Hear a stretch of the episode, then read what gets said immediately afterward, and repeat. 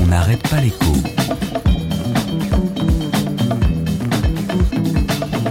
Alexandra Ben Saïd. Installez-vous confortablement, fermez les yeux, respirez profondément, détendu.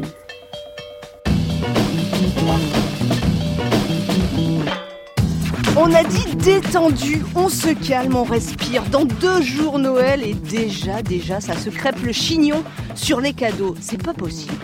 Alors, il est bien ou pas le cadeau de Bercy? Oui, le paquet promis par le gouvernement, il n'était pas caché, n'est-ce pas hein? Il était même exposé avec écrit en gros en 2018 10 milliards de baisses d'impôts, hashtag pouvoir d'achat.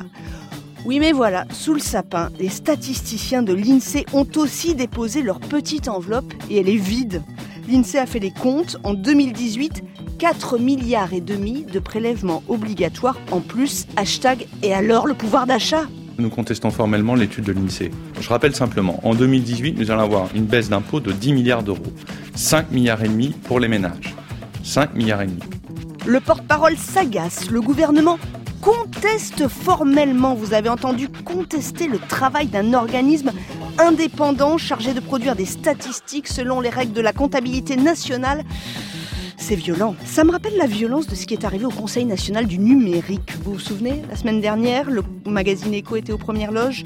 Le CNUM, un autre organisme euh, indépendant. Bref, revenons à nos cadeaux, pardon, à nos impôts, nos cotisations, nos taxes. Paierons-nous plus ou moins en 2018 eh bien, fort opportunément, le ministère de l'économie vient de mettre en ligne son simulateur.